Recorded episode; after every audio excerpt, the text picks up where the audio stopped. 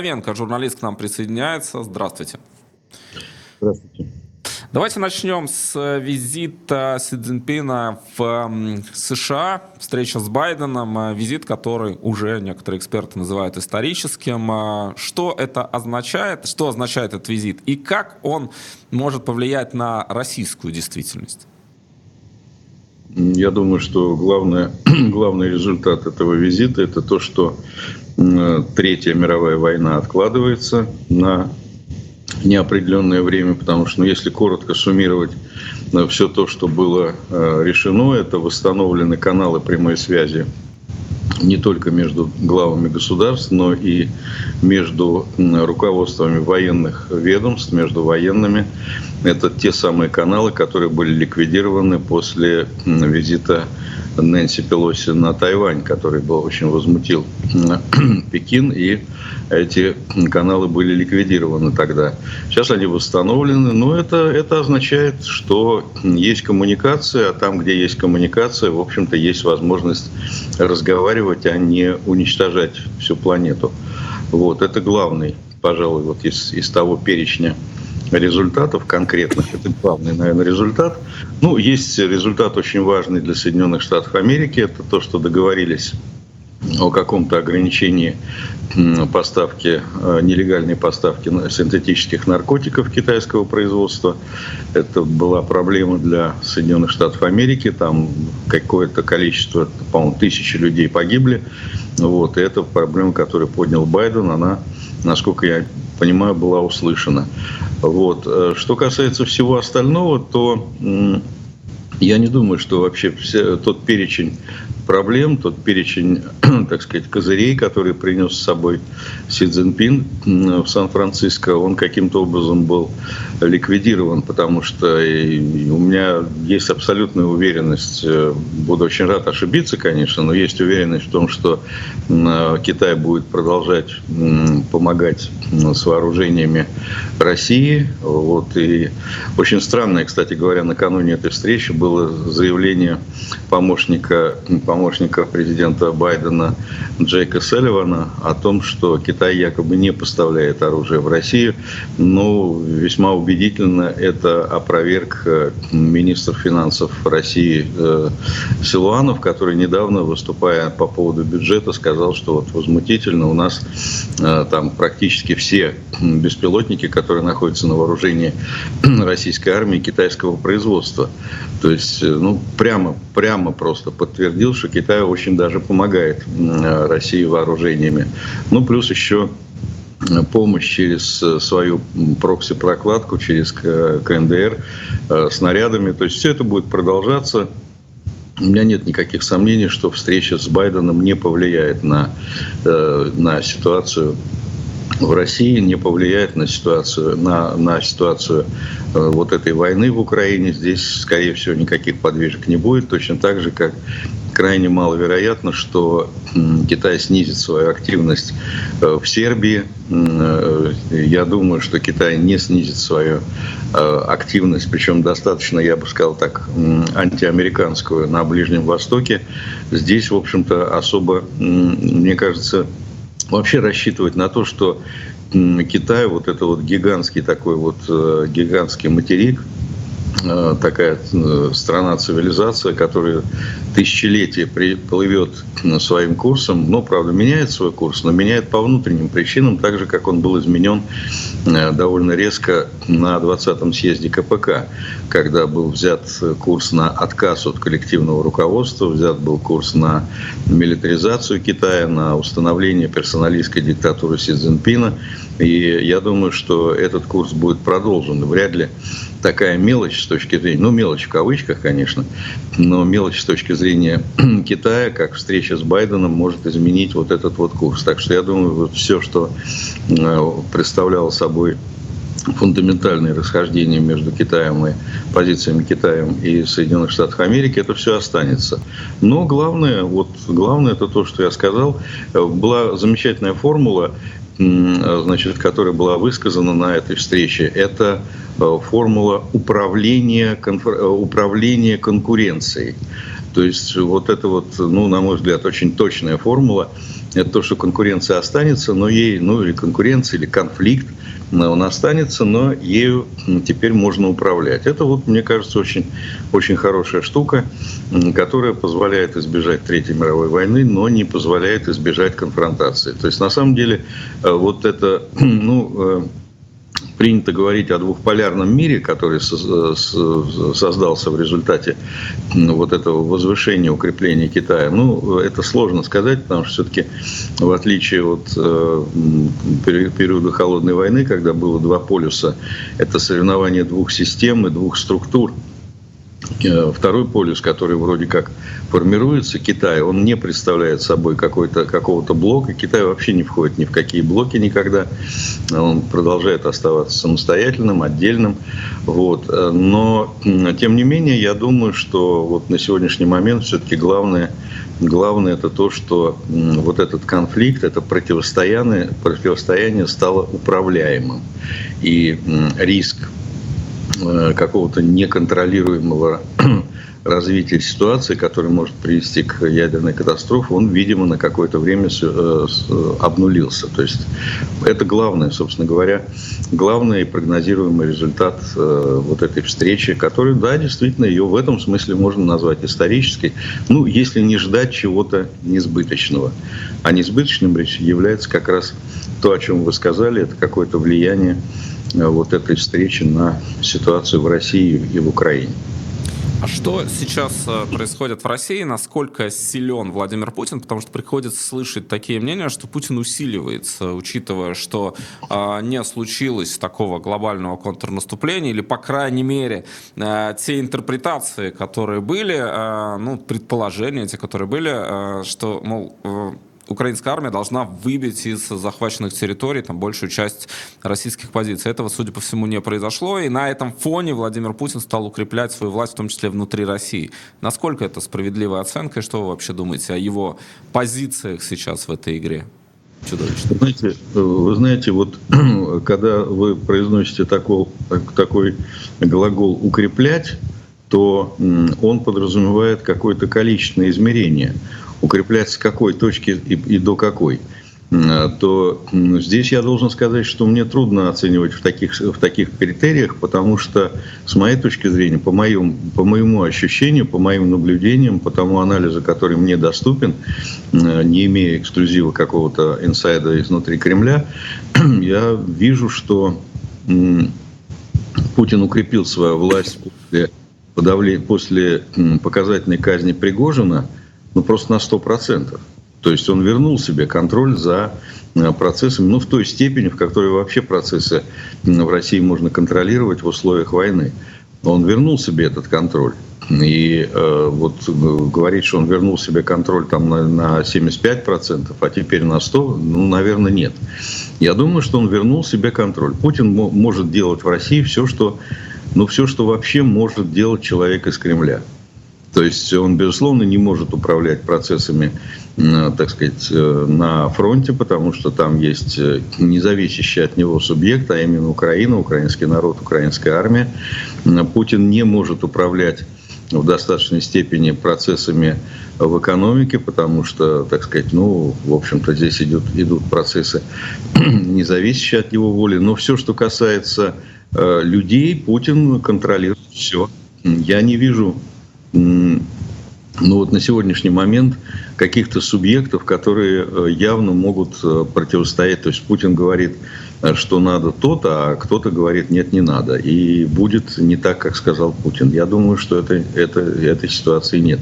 Вот после показательной казни Пригожина Путин восстановил контроль за происходящими, за процессами в России. Ну, там есть, конечно, всякие сказочники, которые рассказывают о холодильнике.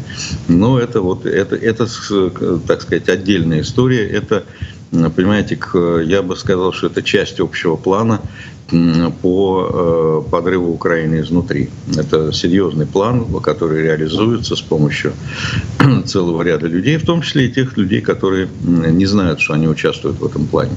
Вот это отдельная история, так сказать, такая вот, такой задачник для ну, путинистов, как нам уничтожить Украину. На поле боя не получается, значит, надо взорвать ее изнутри, там, рассказами о э, каком-то конфликте между Зеленским и Залужным, рассказом, рассказами об э, кремлевских агентов в офисе, в, в офисе э, Зеленского, рассказами о необходимости выборов в Украине, то есть, ну и в том числе о том, что Путин в холодильнике. То есть это вот такая достаточно комплексная история, которая, в общем, в значительной степени инициируется Кремлем. А если все-таки порассуждать на эту тему, ну, понятно насчет э, конфликта, он раздувается действительно, вот эта тема возможного, потенциального или даже несуществующего конфликта между Залужным и Зеленским, она э, считывается хорошо, когда в э, Z-пабликах различных разгоняется. Но вот Путин в холодильнике, э, какой это может иметь эффект? То есть, если Путина нет, если Путин умер, э, как, собственно, говорит Валерий Соловей, и близкий к нему телеграм-канал «Генерал СВР». Действительно большой резонанс, сотни тысяч запросов в Яндексе и Гугле. Как это может повлиять на Украину? Самым прямым образом. Если Путин умер, то зачем воевать? война закончится сейчас. То есть сейчас все, надо просто немножко подождать, и не надо заниматься, то есть вообще не надо помогать Украине, не надо, э, так сказать, посылать. То есть это часть одного проекта, понимаете, когда Илон Маск говорит Зеленскому, зачем ты посылаешь э, молодежь на фронт, э, она же там погибнет, то и надо вести переговоры. Кстати говоря, еще один одна часть вот этого плана по уничтожению Украины – это переговоры.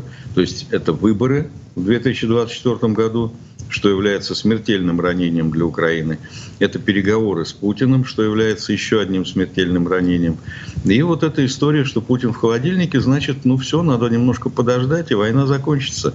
То есть э, это ну, во-первых, это отвлечение внимания, что вы, это хаотизация, это э, создание ситуации, при которой вообще нет, э, нет как бы доверительных источников, то есть все друг другу не верят, все живут в мире каких-то фейков, каких-то, то есть возникает ситуация информационного хаоса, когда, э, значит, непонятно кому верить, то есть мы постоянно находимся в обстановке, так сказать, полного релятивизма.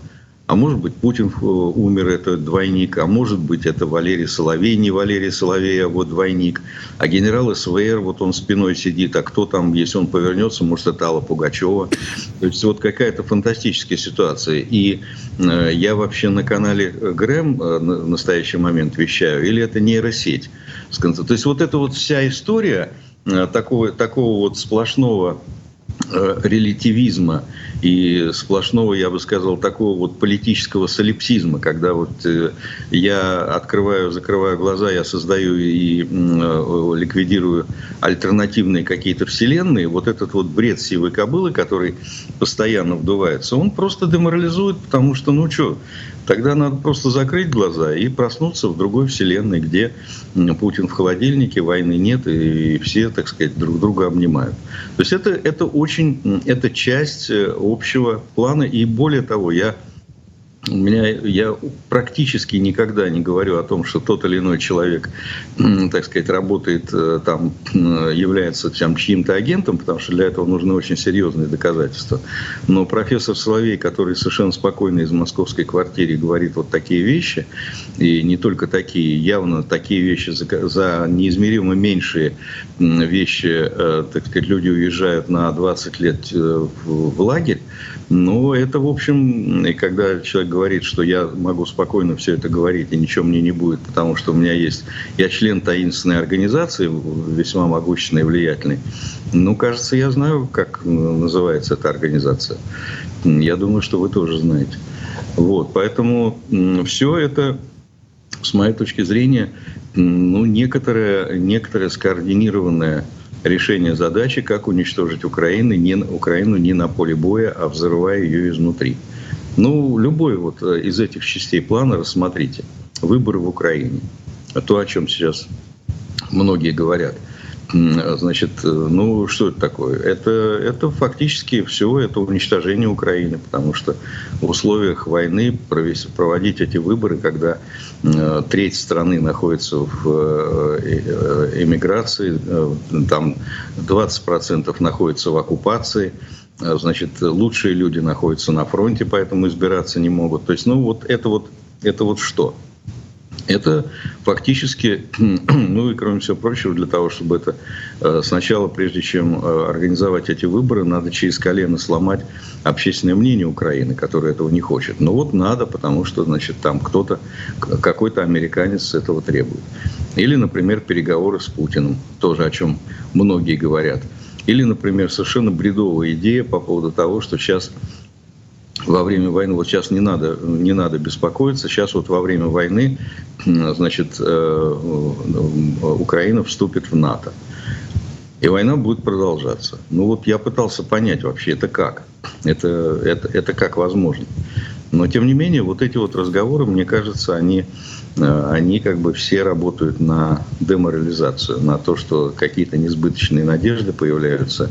И вот, ну, фактически это, это попытка и постоянные заявления о том, что в в офисе Украины, президента Украины работают агенты, агенты Кремля, ну, это, в общем, тоже такая же примерная история. То есть, э, э, то есть это из той же серии, что и постоянно вбрасываемая, э, вбрасываемая история о непримиримом конфликте между военным и политическим руководством Украины. То есть, на самом деле, это, это лучший способ, помимо всего остального, в комплексе со всем остальным, это такой способ взорвать Украину изнутри. А подключение к этой истории сознательное, бессознательное, вольное, невольное Алексея Арестовича, который как раз продвигает идею выборов в общем, не скрывает э, своих э, политических амбиций говорит, да, я готов претендовать у нас в эфире, сказал, что, в общем, у него эти амбиции есть. А, ну и вот сложно обвинить э, или даже заподозрить в том, что он работает на Кремль, потому что это человек, который в первые месяцы войны выполнял очень важную функцию и очень дорог многим украинцам именно за эти первые месяцы войны. Вот что там происходит?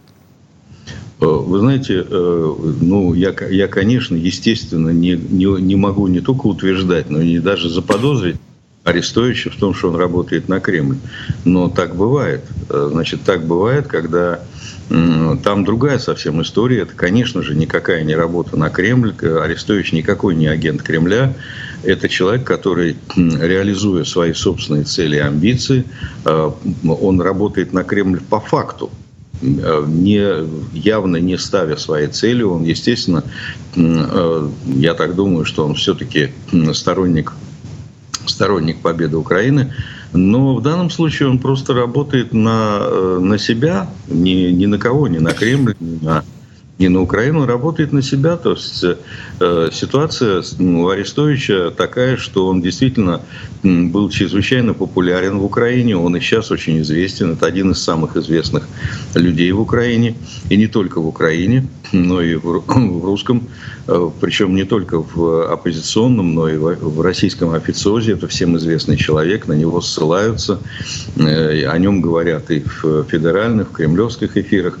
Вот. Э, но до недавнего времени, примерно до, э, ну, до середины прошлого года, Арестович был по популярности второй человек в Украине.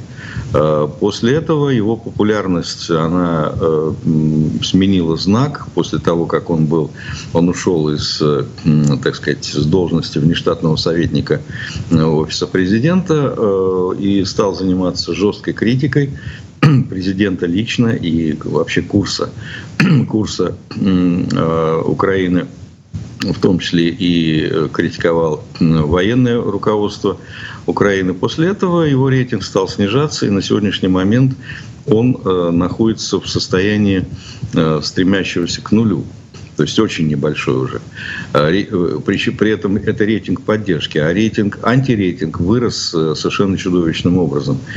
И э, я думаю, что Арестович это все прекрасно понимает. Он очень, очень э, умный человек, очень, ну, достаточно, правда, несколько э, хаотичный, но достаточно образованный. И это человек, который понимает, что вот ему надо схватить за хвост этот ускользающий, ну, свою ускользающую популярность и во что-то ее конвертировать. Во что? Ну, единственное, что он может на сегодняшний момент, это э, все-таки попытаться каким-то образом так раскачать ситуацию, чтобы э, были проведены выборы, и на этих выборах он, э, конечно, ни, никаким президентом он быть не может, но он, по крайней мере, может создать свою какую-то фракцию в Верховной Раде. Ну вот, может быть, на это человек делает ставку, может быть, на что-то другое, но это явно сто процентов это никакая не прямая работа на Кремль. Когда я говорю, так сказать, по факту, вот все, что говорит Арестович, это на самом деле на руку Кремлю, это означает просто, что ну так бывает – что человек, э, преследуя свои собственные интересы, э, работает на совершенно другую силу. У Гегеля по этому поводу замечательное, замечательное есть выражение «хитрость разума», когда ну, значит, человек, люди, реализуя свои цели, на самом деле этих целей не достигают, а э, получают прям противоположный результат. История полна таких, таких вот, так, таких вот шуток э, мирового разума над, над людьми. Так что Арестович, конечно, это совершенно никакой не агент Кремля, это просто вот человек, который своими действиями реально, реально помогает, э, помогает, так сказать, ухудшает ситуацию в Украине. Так бывает. А кто, на ваш взгляд, сегодня координирует эти процессы в Кремле? Потому что, ну, почерк Суркова, кажется, ну, может быть, где-то отдаленно просматривается, но Сурков давно не при делах, ну, или, по крайней мере, он сейчас отстранен. А появилась ли какая-то группа, которая в Кремле занимается вот такими а, операциями политтехнологическими? А, ну, здесь я не могу назвать фамилию. Я вижу, что в Кремле появляется так сказать, э, некоторый, некоторый креатив. Э, в частности, вот эта вот э, структура, которая сейчас финансируется, у меня сейчас так, это кажется «Оно диалог», как называется. Вот эта структура «Оно диалог», которая приобретает все больше и больше вес. Там они создали социологическую службу свою, явно пытаются оттеснить, оттеснить каких-то какие-то традиционные средства информационной войны, пиаровской войны, джаровской войны. То есть на самом деле это довольно это новая история, она появилась, если я не ошибаюсь, по-моему, в августе прошлого года. Нет, в августе этого года, что я говорю? То есть это недавняя, совсем свежая история. Э, это структура, которая имеет огромное финансирование, как э, утверждают а, значит, э, причем доказательно утверждает, там финансирование чуть ли не сопоставимое с федеральным телевидением. Вот. И вот это, это то, что способно действительно на такой вот, э, на такой вот э, фашистский креатив это то, что не похоже на линейную. То есть, ну, условно говоря, если, э, так сказать, э, там какой-нибудь э, ну, традиционные формы информационной войны, это вот бьющийся в припадках Соловьев, который, так сказать, орет все нацисты, всех порвем, всех взорвем и так далее. Но вот эта вот линия Соловьев, Маргарита Симонян, это линия традиционного телевизора, который просто вот бьется в припадках. Это вот, ну, пропаганда, так сказать, в чистом виде, остервенелая, злобная, примитивная и, в общем-то, отталкивающая. Она сокращается в объемах, а вот это вот хитрое э, лавирование, так сказать, э, хитрая обманка в виде вот тех действий, оно, оно э, диалог, который распространяет фейки, которые, так сказать, действуют вот таким вот образом. Я думаю, что здесь, я не знаю, кто, кто курирует вот. На самом деле, я думаю, что тот же самый Кириенко вполне способен на... То есть, ну, вот, э, как бы, да, э, у него нет, конечно, той вот этой вот э, завиральной жилки, как у Суркова, который все время придумывал какую-то, какую-нибудь ахинею. Но, кстати говоря, это то, что снижало потенциал кремлев, кремлевской, кремлевских действий. А вот у Кириенко достаточно прагматичный, но в том, же, в том числе он способен на какие-то нелинейные действия. Поэтому я не исключаю... Опять, у меня нет никаких э, прямых данных, кто стоит, но, по крайней мере, то, что это то, что Кириенко э, реально руководит, э, так сказать, отвечает за внутреннюю политику в администрации президента, это известно. И я думаю, что это, скорее всего, что-то как-то связанное с ним или с его ставленником.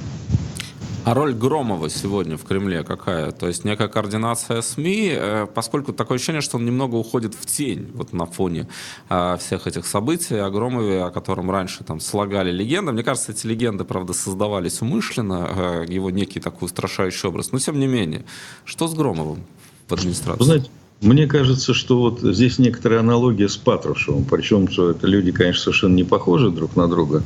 Но это вот некие мифы, о каком-то сером кардинале, который все дергает за, стоит там за спиной у Путина. А Путин это кукла, значит, марионетка. И вот он дергает за ниточки, и вот э, все это в Кремле приходит в движение. Примерно так же воспринимается, то есть слухи по поводу Патрушева. Патрушев человек безумно глупый, невероятно глупый. Э, это, ну, просто очевидно, он же еще и говорит иногда. Причем читает он по бумажке, бумажки написаны безумным, безумным безумно глупым образом. Вот. Человек очень глупый, человек очень плохо образованный. И вот попытки из него слепить какого-то серого кардинала, но он из него серый кардинал, как, я не знаю, из меня балерина. Вот. Э, ну, просто глупый человек, это очевидно. Да, он такой мракобес, он упоротый, он, так сказать, э, э, он, он, он догматик и начетчик. И вот такие люди не, не тянут на серого кардинала. Даже вот Михаил Андреевич Суслов, который был действительно реальным серым кардиналом, это был был, э, ну, судя по тем протоколам, я в свое время подписался на известие ЦК КПСС, очень забавный был э, орган, э, такой в позднем Советском Союзе, он потом еще выходил долгое время, и я с большим интересом читал всякие протоколы Политбюро, которые там публиковались, э, масса интересного чтения. Вот, судя по этим протоколам, Михаил Андреевич Суслов был совсем не, э, так сказать, не глупым человеком. Да, он был, конечно, чудовищем, но не глупым. И, в частности, вот его некоторые высказывания показывают, что он был весьма прозорливым. В частности, когда в 80-х год, в начале 80-х годов пытались, или если не ошибаюсь, нет, в конце 70-х пытались э, все-таки реализовать ленинский декрет о печати и все-таки э, принять закон о печати советский, ведь э, советского закона о печати не было до 90-го года. Э, несмотря на то, что в Ленинском декрете о печати было прямо сказано, что будет такой закон создан. Вот когда попытались его принять и рассмотреть на Политбюро, то Суслов сказал, это, это цитата значит, из протоколов заседания Политбюро, Суслов сказал, что, так сказать, вы знаете, вот в Чехии приняли Чехословакии приняли закон о печати, после этого через два месяца пришлось вводить танки. Кто будет вводить танки в СССР? Ну вот это слова не глупого человека, понимаете? Поэтому вот он был э, таким вот теневым кардиналом, а этот э, Патрушев нет. Точно таким же образом Громов, э, ну я думаю, что он просто он просто, э, он действительно координатор, он действительно автор вот этих, он, он э, организатор вот этих вот э, пятничных собеседований в Кремле, когда там при, приезжают главные редактора, получают какие-то установки. Но не более того. Я не думаю, что он, вот, ну, судя там, по некоторым, по некоторым его публичным выступлениям, он явно тоже не тянет на какую-то роль большую, чем просто командир, э, транслятор установок э, средством массовой информации. Ну, вот вы упомянули Суслова, секретарь ЦК по идеологии, но у него же была еще одна потрясающая способность вовремя уходить на больничный. То есть в период особых потрясений он а, то в кому впадал, то находился в состоянии между жизнью и смертью. И так он, в общем, э, выживал в каких-то вот этих аппаратных играх. А в Кремле что-то похожее тоже как Нет. ценится, то есть умение выживать? Ну, слушайте, э, Михаил Андреевич – это человек, который, э, который, так сказать, э, основную, большую часть своей биографии работал при Сталине. И он выжил, выжил при Сталине. Поэтому, знаете, это вот как, вот как таракан, который способен пережить атомную, термоядерную войну. То есть здесь, конечно, ничего похожего на э, такой вот опыт выживаемости у нынешних нет. Вот, поэтому, поэтому тут э, это, это отдельная фигура. Э, значит, что касается, э, да, безусловно, сегодня очень ценится опыт выживания, и этот опыт выживания в основном связан с умением, умением промолчать, умением, так сказать, не высунуться. И именно поэтому сдул, сдулся, сгорел Сурков, потому что он был слишком, слишком разговорчив. И поэтому, в частности, и Кириенко так не очень часто выступает. То есть это люди хорошо понимают, что, в общем-то, э, реальная власть, она любит тишину. Имеется в виду та власть не публичная, которой обладают аппаратчики. То есть власть аппарата, она, э, она исключает, э, так сказать, какие-то какой-то шум, какое-то ячество, какое-то выпячивание себя. Поэтому этот опыт выживания, конечно, есть сегодня. Но еще раз подчеркиваю, конечно, не такой грандиозный, как у Михаила Андреевича Суслова. Вот. Э, и нынешним до, до этого упыря сталинского далеко. Но в целом есть, конечно. Они прошли тоже, слушайте, Кириенко прошел большой путь от э, ставленника Бориса Немцова, от его помощника фактически, от человека, которого Немцов привез из Питера, до, от такого демократа, либерала, до человека, который был, так сказать, участником акции СПС э, Путина в президента Кириенко в Думу, ну а затем вот уже просто, так сказать, человек, который на самом деле возглавил э, антилиберальный, антидемократический курс нынешней нынешней администрации президента. То есть, э, ну, тоже, так сказать, э, нечто от таракана, который в состоянии уцелеть во время термоядерной войны у Кириенко, безусловно, есть. А иногда не выводят ли специально людей из тени? Я имею в виду, конечно, интервью Татьяны Метковой, которая достаточно долгое время старалась держаться в тени, возглавляя службу информации НТВ позиция ее была понятна, но она как-то не отсвечивала. И здесь появляется э, на YouTube-канале «Эмпатия Манучи» с очень странным, пространным интервью, в котором говорит, что жаль Светлану Сорокину. Э, это, я посмотрел это интервью целиком, оно очень печальное на самом деле, но, тем не менее, для чего она появилась, как вы считаете? Это случайность или в этом тоже можно усмотреть некую закономерность? Я не думаю, что это какая-то случайность. Э, ну, в смысле, скорее так – вы знаете, вот э, как в таких случаях э, немножко пошловатая, пошловатая шутка бывает, э, значит, приписанная Фрейду о том, что иногда банан – это просто банан. Вот, иногда интервью – это просто интервью. Э, то есть э, Миткова это, безусловно, очень такая, э, ну, такая знаковая фигура, это, это знаковая история превращения. То есть фактически, ну, это вот, ну, практически такая иллюстрация к новелле Кавка, Кавка, значит, превращение, когда человек вдруг в один момент обнаруживает себя в теле какого-то чудовищного насекомого. И вот Миткова, это же, это на самом деле удивительно удивительная история. Меткова это была тем, она была тем человеком, который отказался читать э, новости значит, ГКЧП. То есть она как бы была тем человеком, который в тот момент подняла голову и открыто восстала. Причем, ну, конечно, подозрение о том, что ГКЧП это, это ну вот я помню состояние в тот момент – на самом деле, да, в тот момент было какое-то общее, общая атмосфера бесстрашия.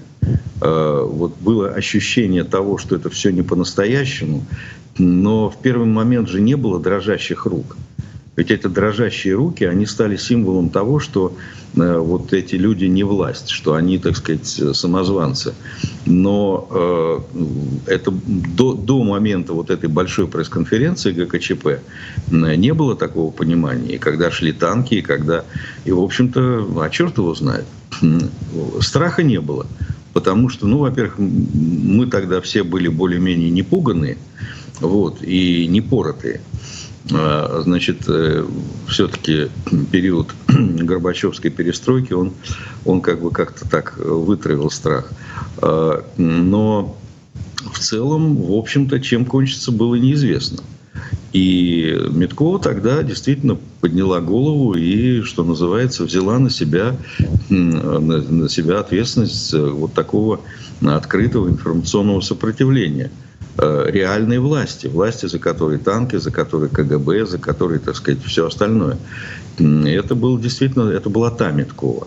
А потом вот случилась другая Миткова, которая на самом деле предала все и вся, и которая вот в этом, в этом интервью «Эмпатии Манучи», она э, ну, проявилась действительно вот таким вот э, насекомым, которое, так сказать, э, против демократии, против либерализма, цинично рассуждает о том, как, как так сказать, они все предавали. И, в общем, ну так достаточно отвратительное зрелище, безусловно. И вы знаете, я думаю, что я не думаю, что это была какая-то команда. Вот давайте мы э, сейчас э, выпустим Меткова. Зачем? Я не понимаю цели. Я думаю, что это удача Манучарова.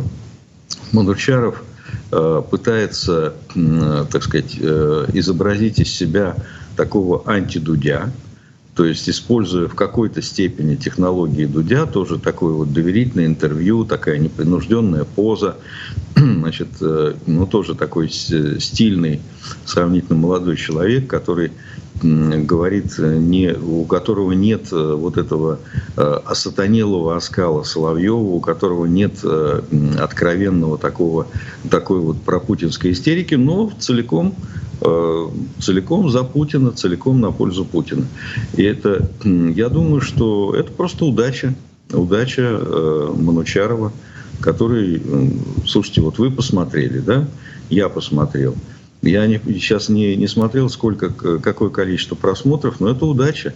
Это что-то похожее на вот последние такие вот человековедческие интервью э, Дудя с этими супырями, Э, там с, э, вот, с, те, с тем, что, э, так сказать, чем, чем сейчас прославился Дудь, когда он вскрывает вот это вот, вскрывает вот эту ватную, ватное, так сказать, население, вот этот глубинный народ. То есть он такой, получается, как антрополог – и вот Манучаров тоже в этом смысле, хотя он, конечно, преследовал цели прям противоположные Дудю, но мне кажется, он сделал хорошую работу по итогу. Может быть, даже невольно, невольно для себя, не ставя такие задачи.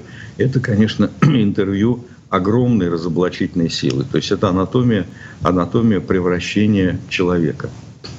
Ну, интересно, что э, вот как раз Миткова появилась э, в кадре. Я думаю, так совпало. Не думаю, что там был какой-то э, умысел. Э, почти одновременно с, со Светланой Сорокиной, которая дала интервью Ирине Петровской на, э, в «Новой газете». И э, вот два мира, две судьбы, два выбора, в конце концов, потому что это поколение журналистов. Я как-то говорил в одном из эфиров, э, Светлана Сорокина и многие другие, это те, кто, в общем, вдохновляли наше поколение идти в эту профессию журналистов, работающих на русском языке. И очень контрастная история. Светлана Сорокина на одной стороне, Татьяна Миткова на другой стороне. И Татьяна Миткова в этом интервью говорит, что ей жаль Сорокину, хотя кажется, что причин для этого нет.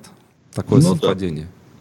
Да. да, я думаю, что это явно совпадение. Тут надо просто смотреть хронологию э, ну, чтобы окончательно поставить все-таки точный диагноз, совпадение это или нет. Но я не думаю, что здесь э, есть какая-то рифма. Хотя Получилось красиво. Получилось красиво. На самом деле, если уж кого жалеть, то это жалеть Миткова, который просто... Я не знаю, там, э, что касается там, того, что она внутри себя чувствует, понимает ли она, что она на самом деле, э, ну, в общем, потеряла лицо. Но это, это вечный вопрос, что происходит. Это эта маска приросла к лицу или, так сказать, все-таки человек уже на самом деле кардинально изменился и, приходя домой, уже не в состоянии оторвать эту маску и, и, и просто на самом деле так думает. Вот это всегда вопрос. Это, ну, редко, когда точно можно сказать, на самом деле человек понимает, что он делает подлость и гадость, или он вот, настолько изменил картину мира, что в его представлении подлость и гадость является доблестью и честью. Это всегда, это всегда вопрос. Но вот действительно получилось красиво. Вот действительно две, две судьбы.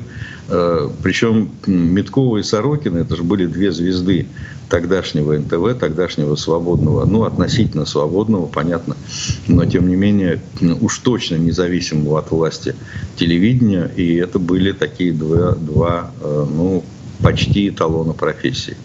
Так что получилось очень так хрестоматийно. Спрашивают вас по поводу эльфов из ФБК. Как оцениваете расследование, которое появилось на, на ряде, э, в ряде э, телеграм-каналов, в том числе у Светова, э, о том, что у ФБК, Фонда борьбы с коррупцией Алексея Навального, есть своя ботаферма. Так утверждается. ФБК это отрицает, конечно.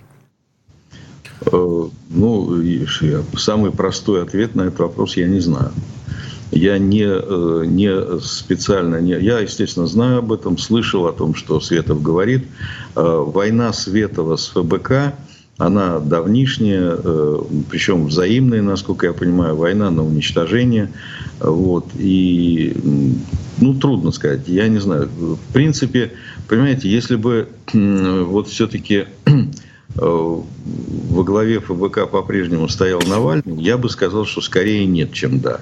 В сегодняшней ситуации есть очень серьезная проблема э, с тем, что ну вот в условиях, когда лидер ФБК находится в тюрьме, изолирован и явно 100% не выйдет из тюрьмы до тех пор, пока Путин находится в Кремле, руководство ФБК делает иногда очень странные вещи – Э, в том числе ну, вот эта знаменитая и весьма позорная поддержка э, Фридмана и Авина со стороны Волкова, э, целый ряд других вещей.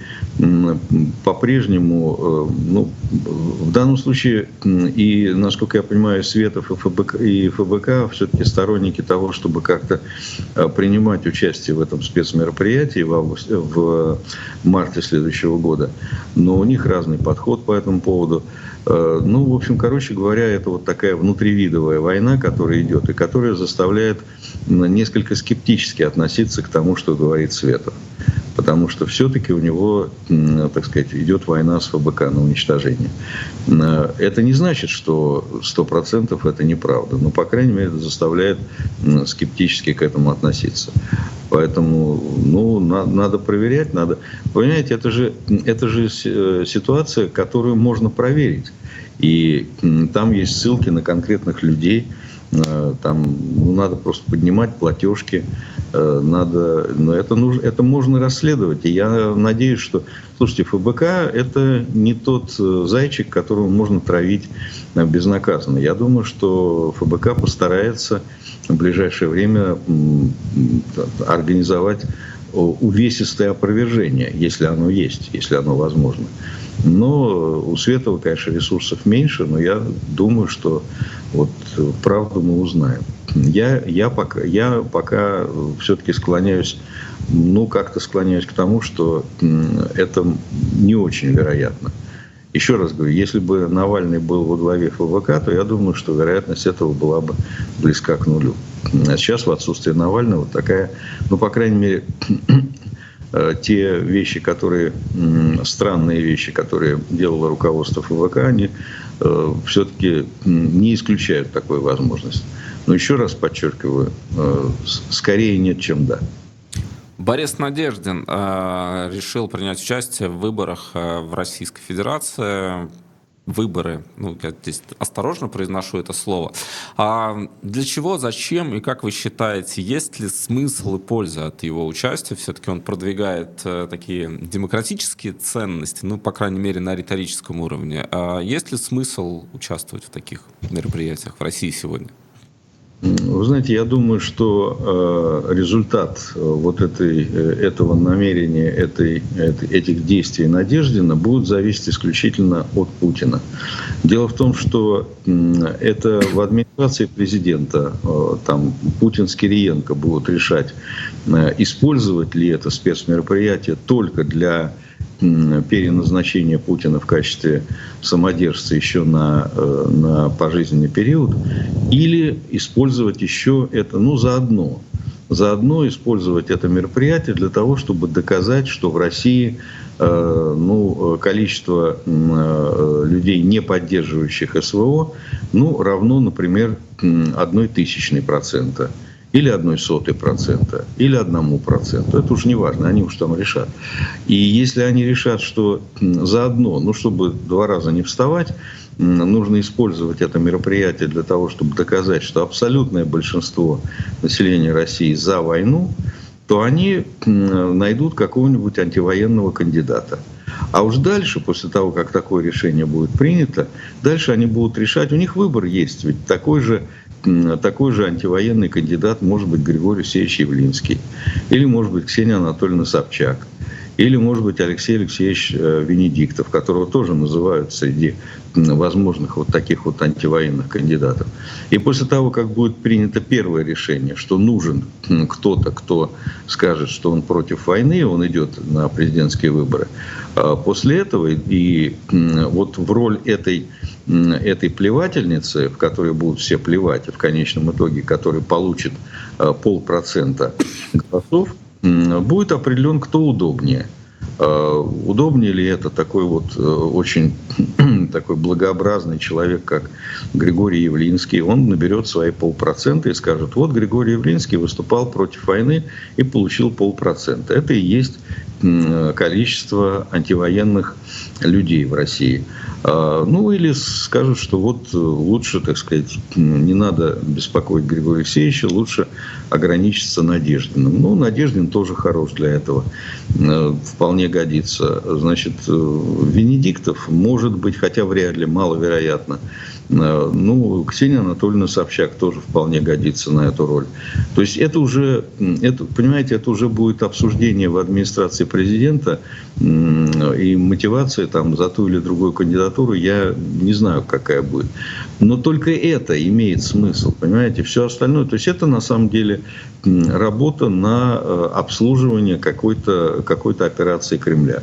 Никакой другой цели в этом, в этом, я думаю, нет. Потому что, что касается, ну, обычно в таких случаях говорят, ну как же, вот будет трибуна, и э, Надеждин сможет высказывать антивоенные какие-то лозунги, аргументации и так далее.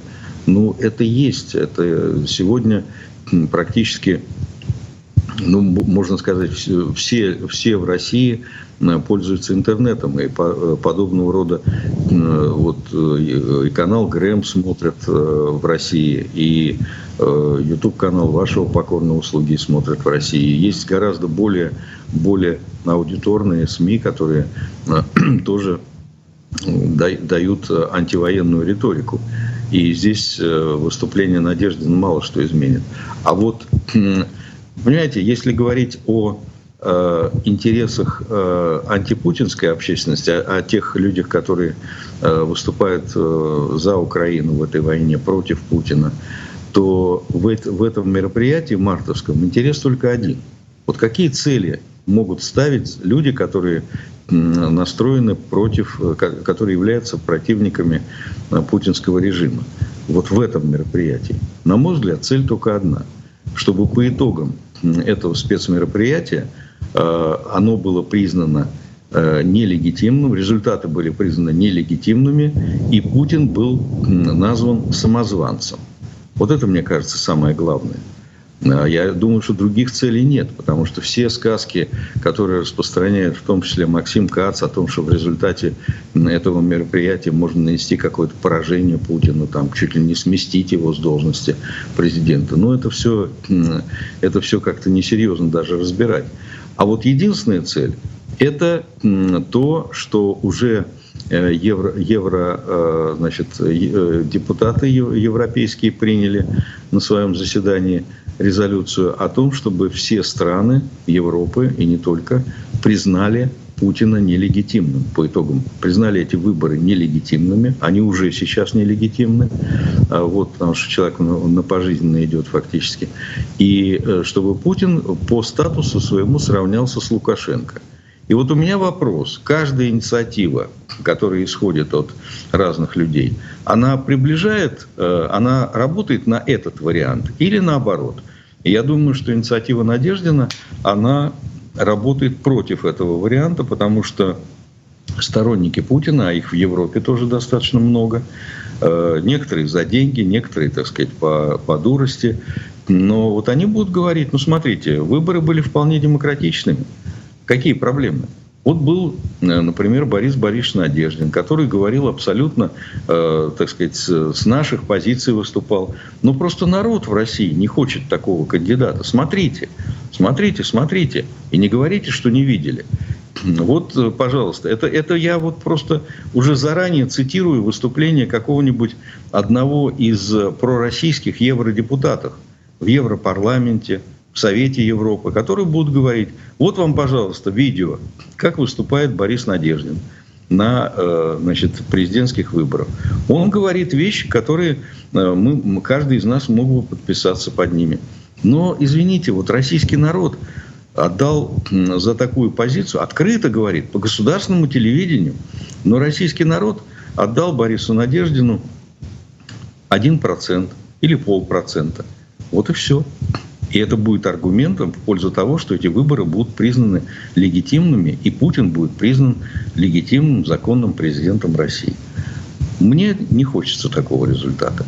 Мне хочется, чтобы Путин сравнялся с Лукашенко, чтобы он был признан узурпатором, и к нему относились как к узурпатору, как к самозванцу, как к человеку, которого нельзя называть президентом. С моей точки зрения, это немножечко, немножечко ускорит падение путинского режима. Вот, поэтому вот мне кажется, что идея Надеждина, я хорошо его понимаю, э, Борис Борисовича неплохо знаю лично, вот, но я думаю, что он довольно давно по факту не сам он себе, в себе точно это не признает, но перешел на обслуживание путинского режима. Вот в том числе выступая таким либералом по вызову. В том числе и на э, федеральных телеканалах. Ну, в последнее время его не очень приглашают, потому что нужды нет. Но так вот, мне кажется, вот такая вот история с ним. Ну что ж, спасибо вам большое. Мы спросим как раз у Бориса Надеждина. Он сегодня у нас тоже запланирован в эфире. Спасибо вам большое. Игорь Яковенко был с нами в течение этого часа. До следующего раза и всего доброго. Всего вам доброго. До свидания. Мы продолжаем наш эфир.